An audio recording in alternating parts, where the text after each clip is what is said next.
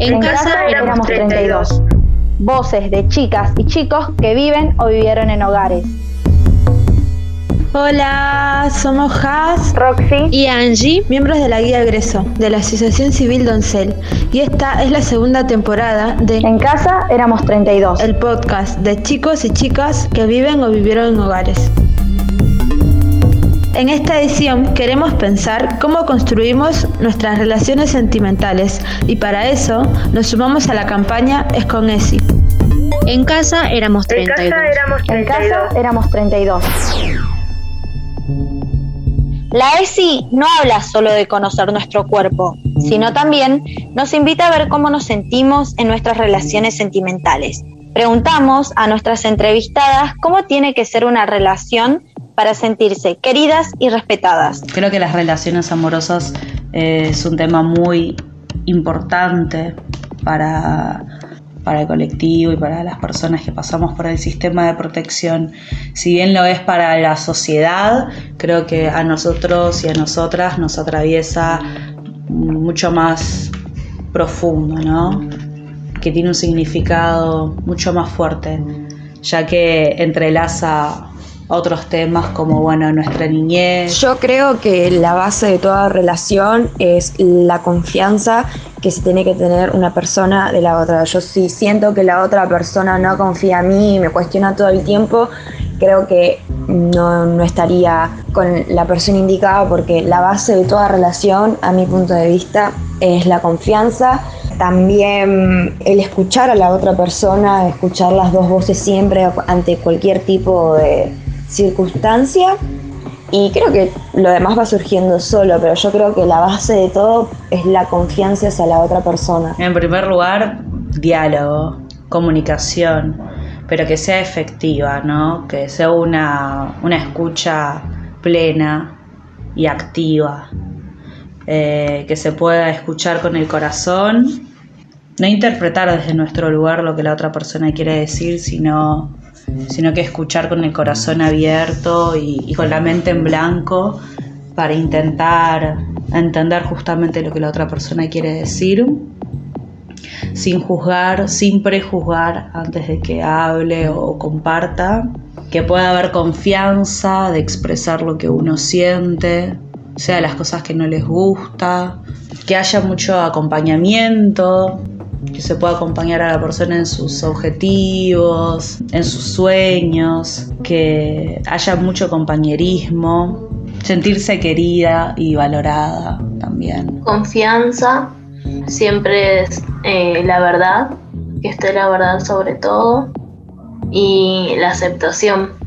Si yo no quiero hacer algo, que no se haga, que no nos obliguen a, hacer algo que no queremos. Y obviamente tiene que ser una relación que esté basada en el amor y en la construcción de nuestra dignidad como seres humanos, ¿no?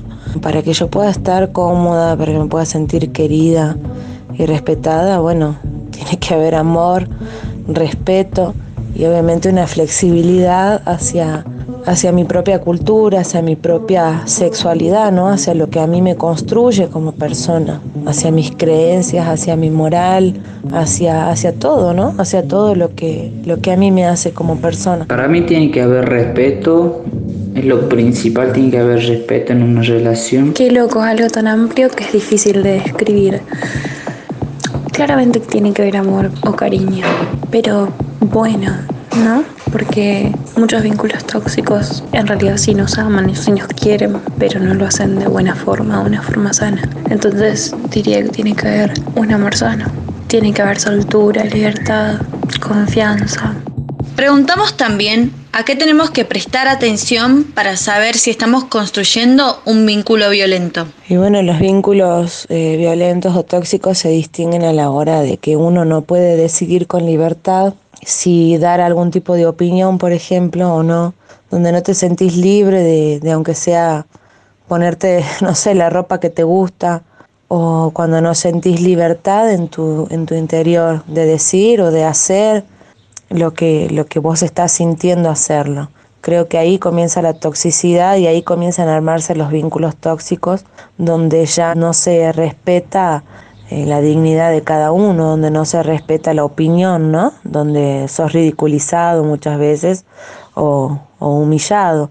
También cuando existen celos, celos enfermizos que no te permiten ser vos con libertad. Creo que es la que no te permite ser, la que una como que se siente atrapada en unas rejas y puede ser de cualquier manera, ¿no? Porque puede ser físico, eh, como puede ser también algo más mental y psicológico, y esa prisión puede estar afuera o puede estar adentro de nosotras. Y que es algo tóxico, porque no tener una relación para que esté restando y, y te arruine la vida, porque es como son años que vas perdiendo.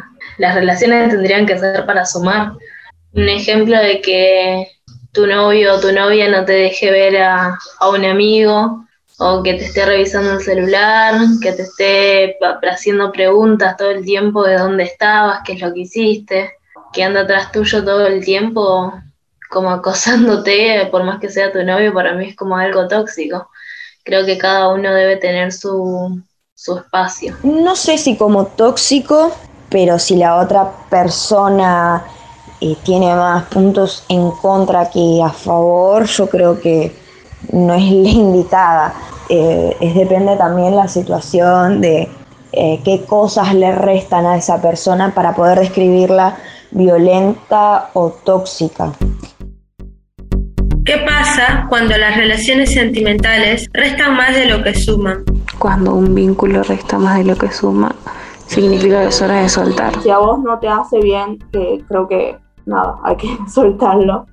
Por ahí es muy difícil y hay que hacer mucha terapia. Yo no pienso que las personas hay que pueden cambiar y qué sé yo, sino que nada, y tampoco digo que esté mal, digamos, por ahí una persona no machea con vos y no, no te hace bien a vos, pero sí a, todo el resto de, su de su círculo. Cuando uno deja de, de, ser la persona que quiere ser y pierde aquello que lo hace ser lo que es, creo que, ahí es algo tóxico, ¿no? Cuando, cuando dejamos de salir con amigos porque al otro le puede oler, ¿no? Eh, ejemplos sencillos, cuando dejamos de, hacer actividades porque al otro le puede generar un dolor, un celo, una mala acción, cuando justificamos aquello que, que, no es normal, porque hay cosas que debemos normalizar y cosas que no, eh, como la violencia, no, eso no es normal.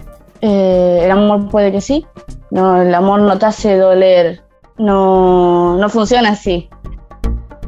Si sentís que la relación no va más y te cuesta dejar el vínculo, habla con alguien de confianza. Si sufrís o sabes de alguien que sufra violencia de género, podés llamar al 144. Este fue un nuevo episodio de En Casa Éramos 32, el podcast de las chicas y chicos que viven o vivieron en hogares. Y la campaña es con ESI.